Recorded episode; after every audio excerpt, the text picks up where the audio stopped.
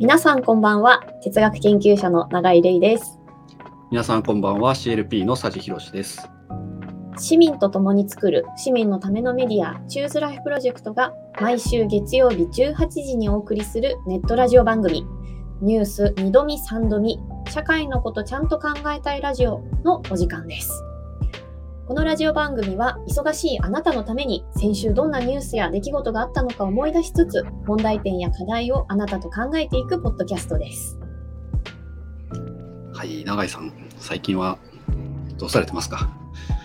はい、あの私はですね政治や社会のことについて、まあ、おぞおずとでもいいから語り出してみようというですね、ん。おぞおずダイアログというのをあのいろんなところで開いていてさりさんもね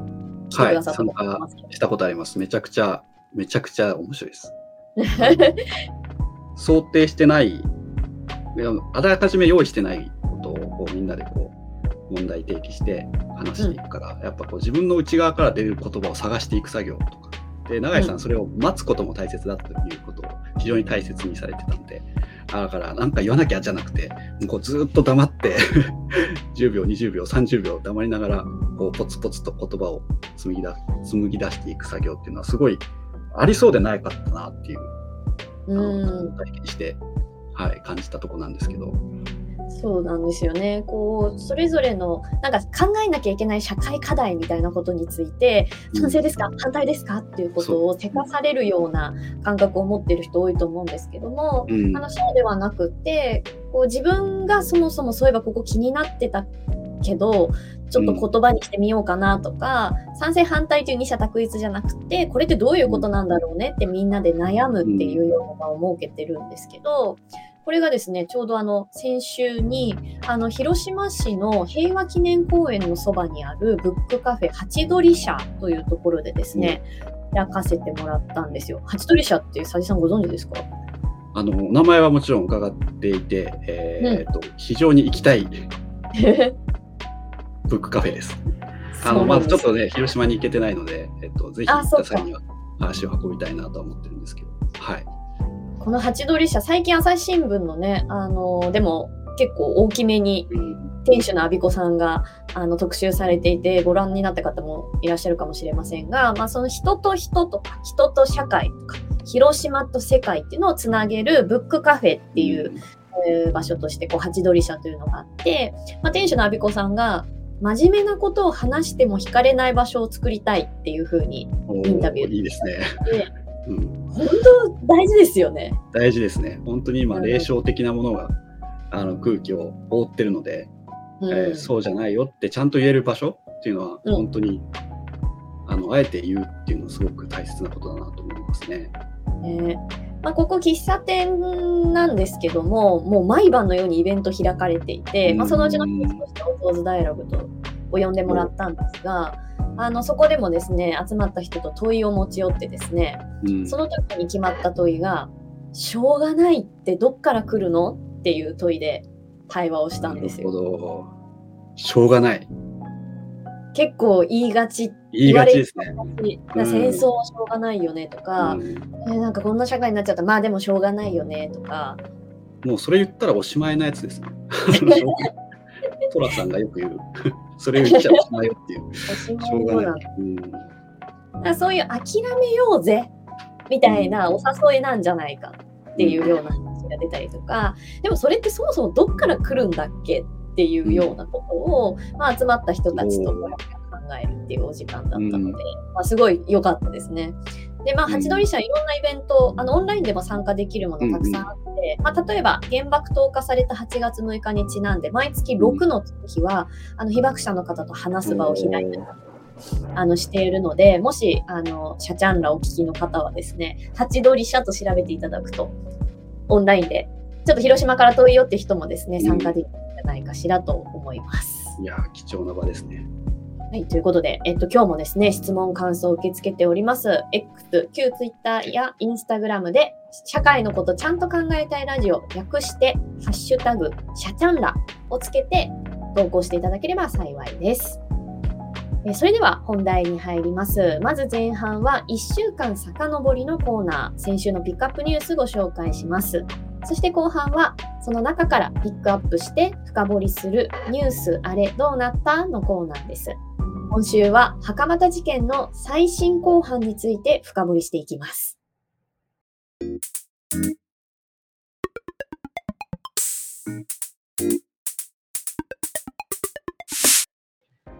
それでは先週の前半11月20日月曜日から11月26日日曜日までのニュースを振り返っていきます。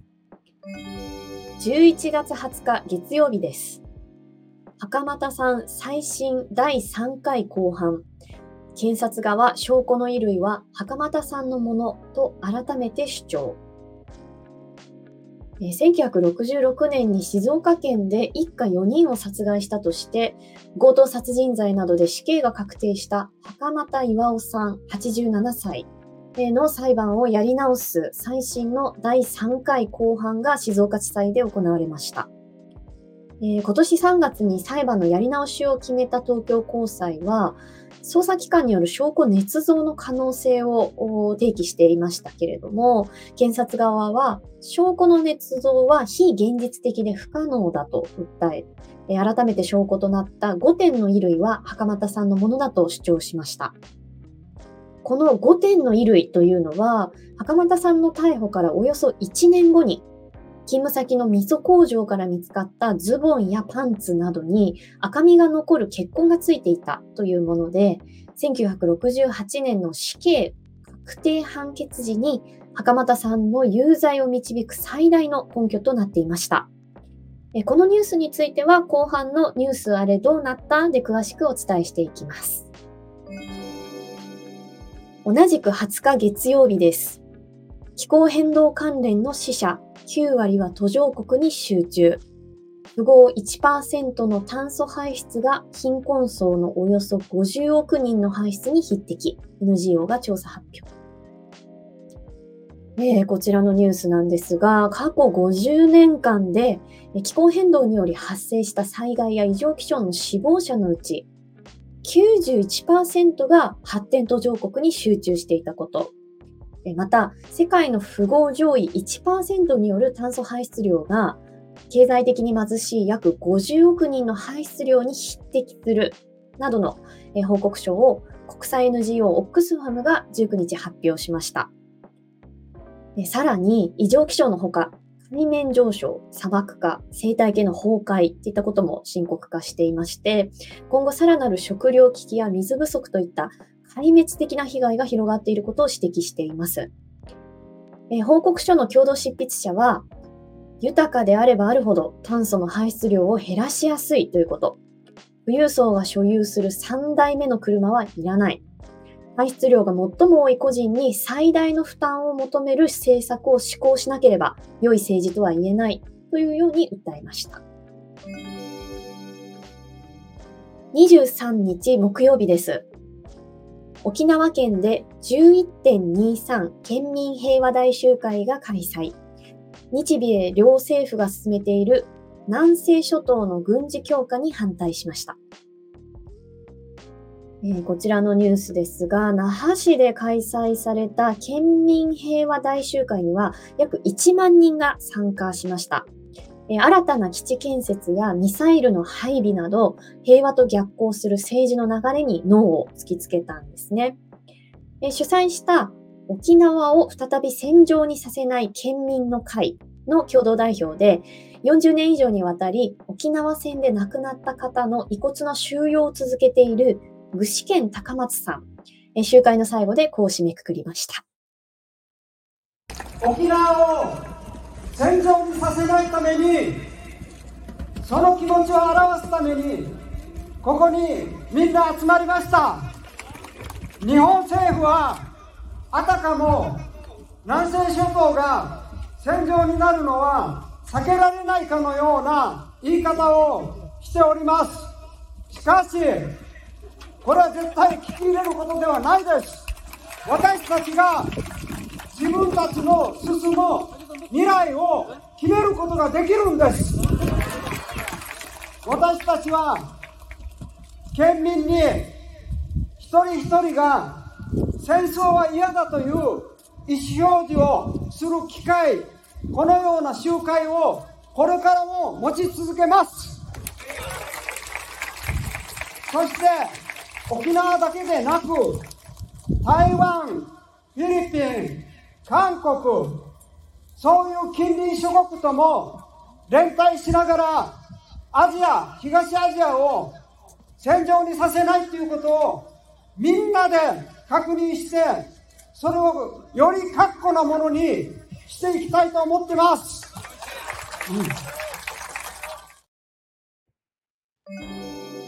うん、同じく23日木曜日です。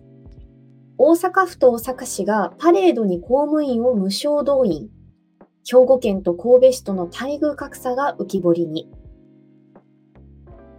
プロ野球の阪神タイガースとオリックス・バッファローズのリーグ優勝を記念したパレードが大阪と神戸の両市で開かれました。今回のパレードは大阪府や兵庫県経済団体などで作る実行委員会が主催していますが来場者の誘導案内などに携わる大阪府市の職員をボランティアとして組織的に動員していた手法が問題視されています大阪府と大阪市は先月職員を対象に合わせておよそ3000人のボランティアを募集しましたが休日勤務の手当や交通費の支給もありませんでした。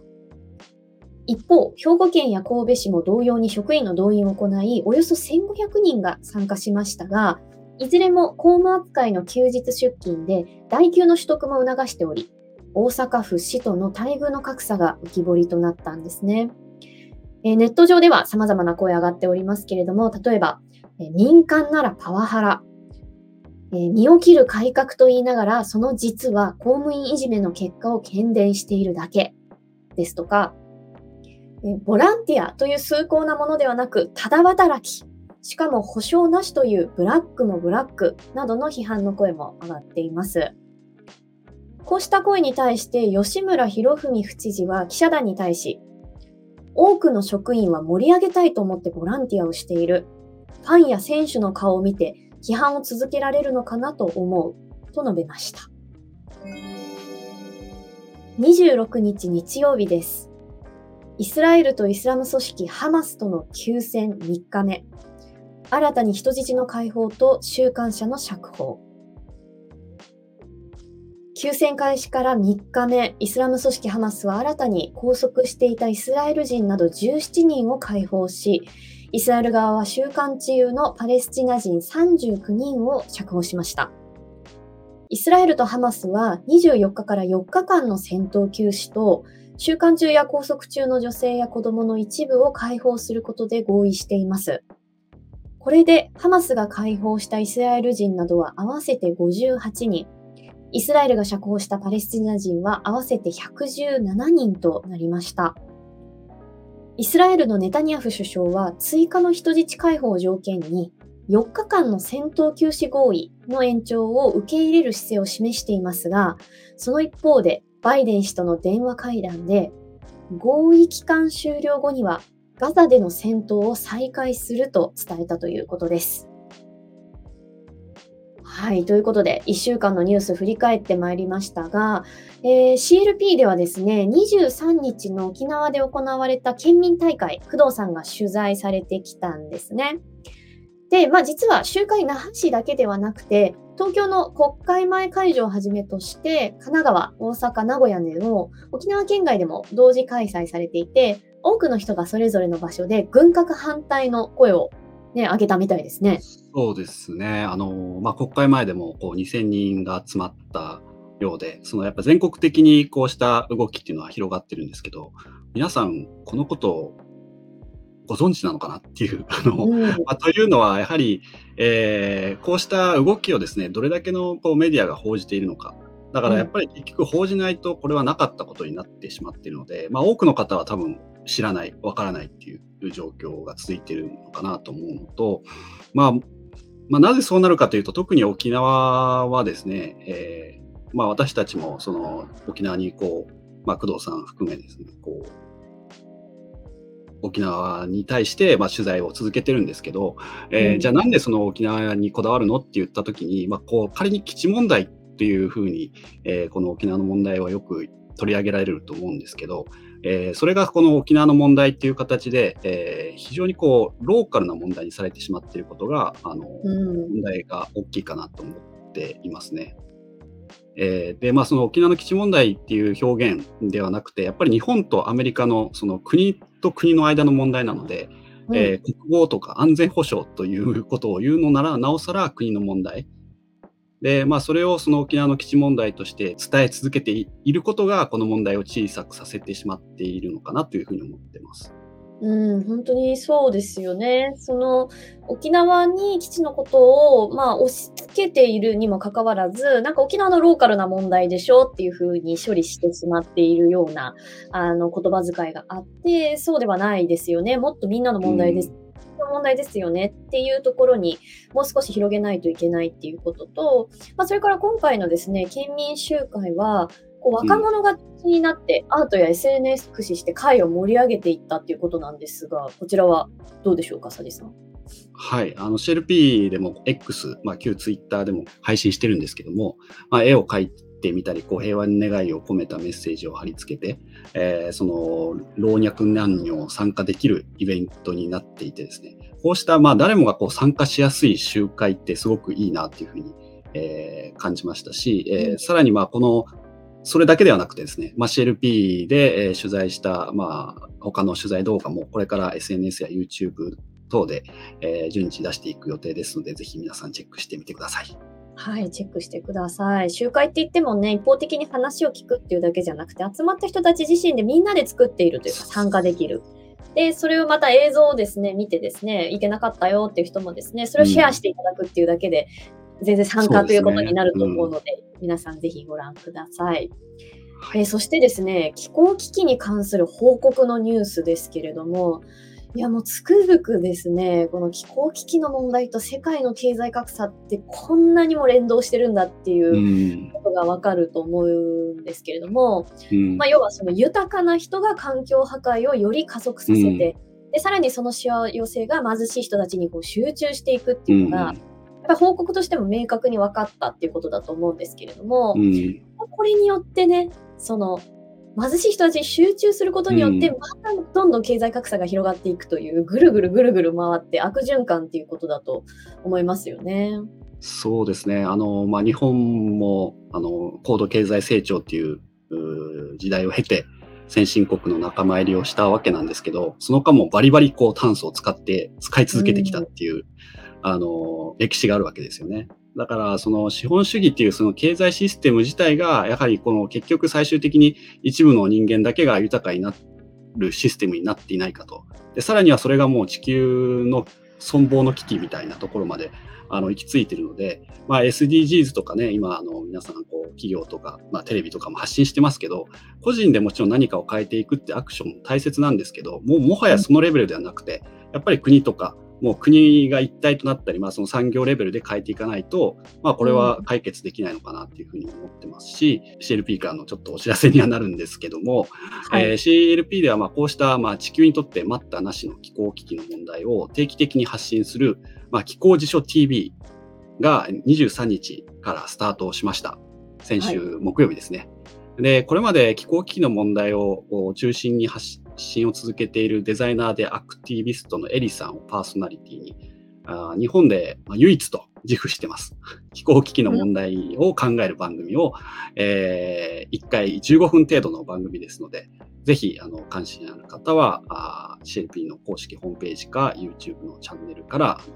ご視聴いただければと思います。はい、ぜひ皆さんご覧ください。以上、1週間遡りのコーナーでした。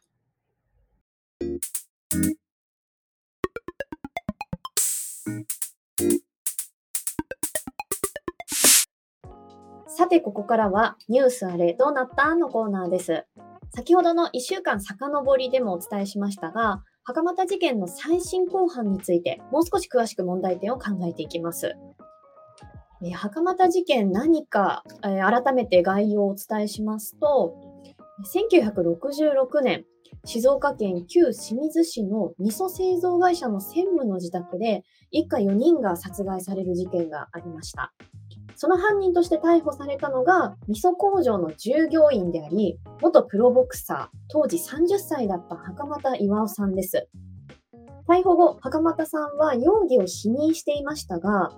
えー、連日連夜、便器を取り調べ室に持ち込んで、トイレも行かせないような状態にするような取り調べが続いてですね、交留期間の満了直前に袴田さんは自白するという形になります。その後の裁判では改めて容疑を否認するも、事件からおよそ1年後に新たな犯行着衣とされるものが味噌工場から見つかり、その衣類が袴田さんのものとして証拠認定され、1980年に最高裁が上告を棄却して、袴田さんの死刑が確定しました。えその後、袴田さんの弁護団は2度にわたって裁判のやり直しを求める再審請求を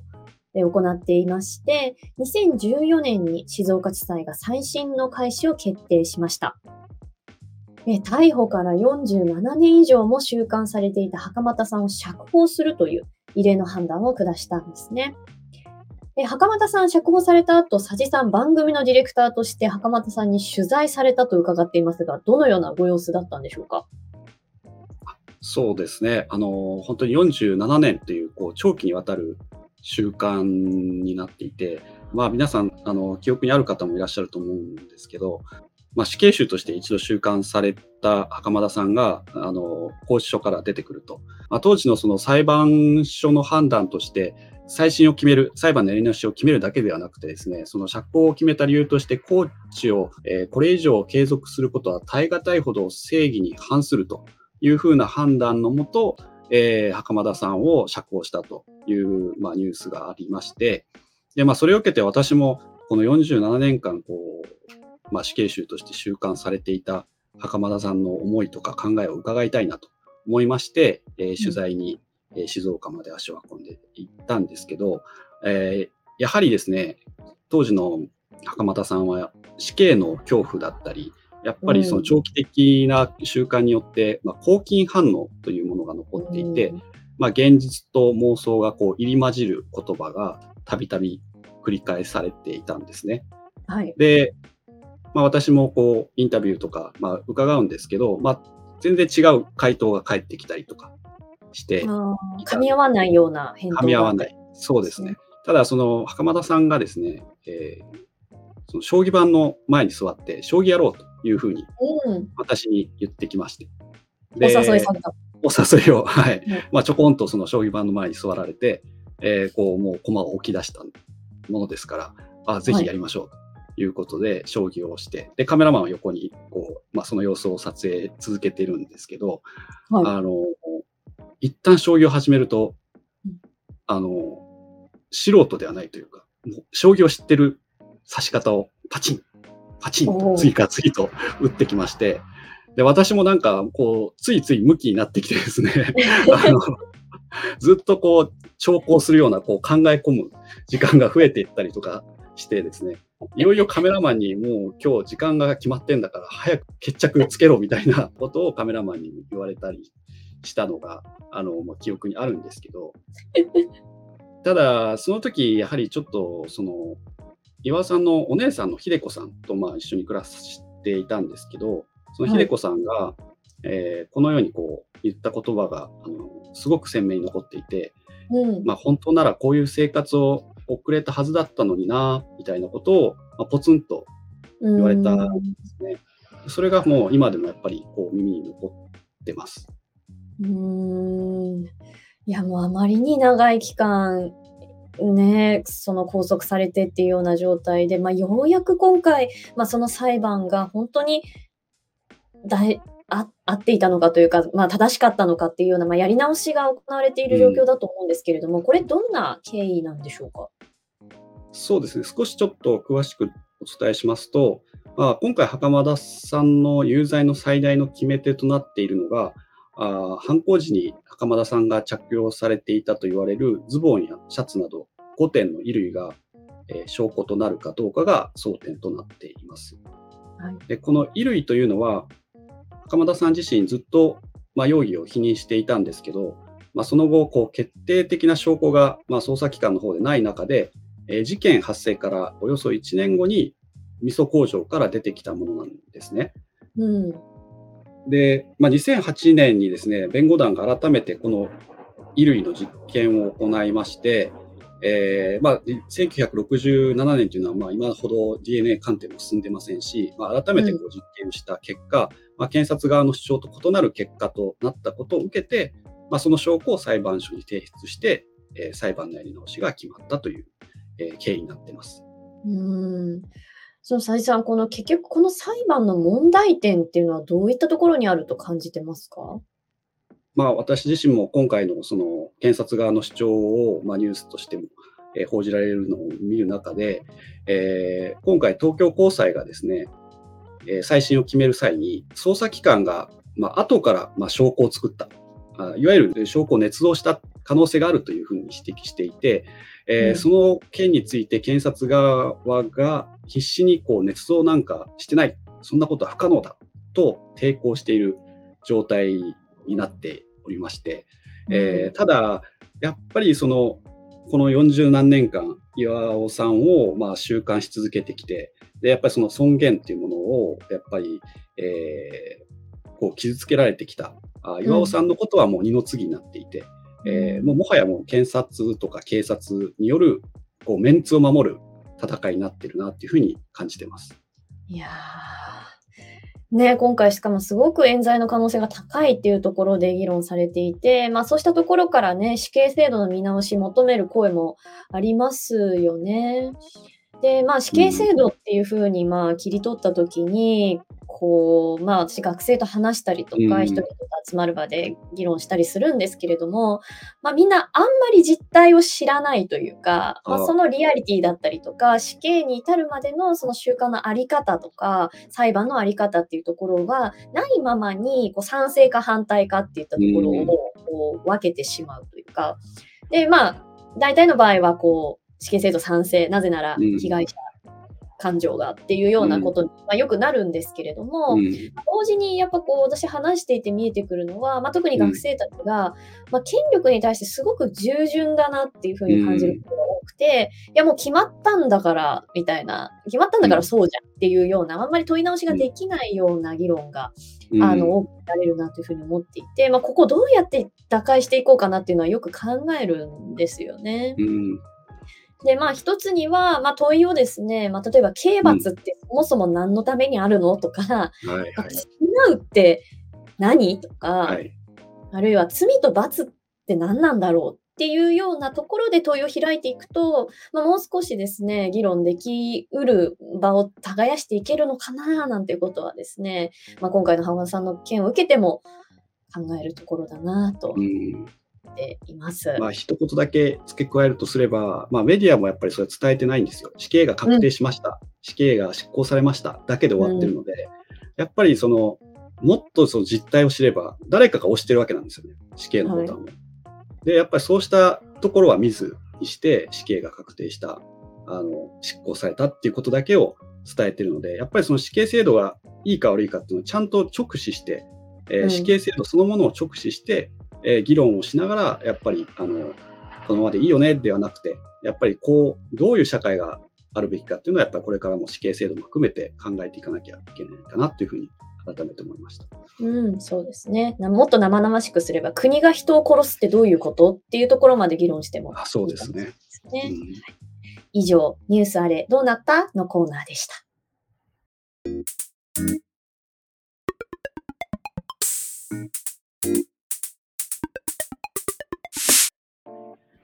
最後に CLP からのお知らせです。えーこのニュース2度見3度見社会のことちゃんと考えたいラジオは、えー CLP が制作しています。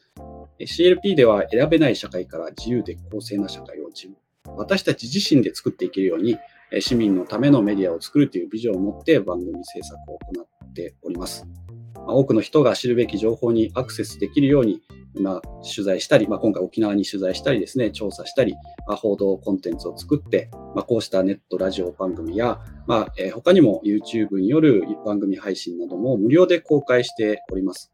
ただ、こうした活動を続けるためには、あの皆さんのご協力が不可欠です。えーぜひあの私たちにこう賛同してですね、CLP としてのサポーターを募集しておりますので、えーぜひご協力いただけると大変ありがたく思います。はい。あの、この市民サポーターっていうのは、まあ CLP を応援するっていうだけじゃなくてですね、CLP のもうビジョンである、こう自由で公正な社会を私たち自身が作っていけるような市民メディアを応援するっていうことだと思っているので、はあのそういった社会実現したい、一緒に作りたいなっていう方はですね、ぜひぜひサポーターになっていただきたいなと思うんですね。私自身もサポーターなんですが、まあ、このサポートの種類には、その都度ご支援いただくワンタイムサポーターという形、えーそして、まあ、こちらぜひおすすめなんですけれども、毎月ご支援いただくマンスリーサポーターというものがあります。えーこちらのですね、まあ、特典についてはですね、順次公開していく予定です。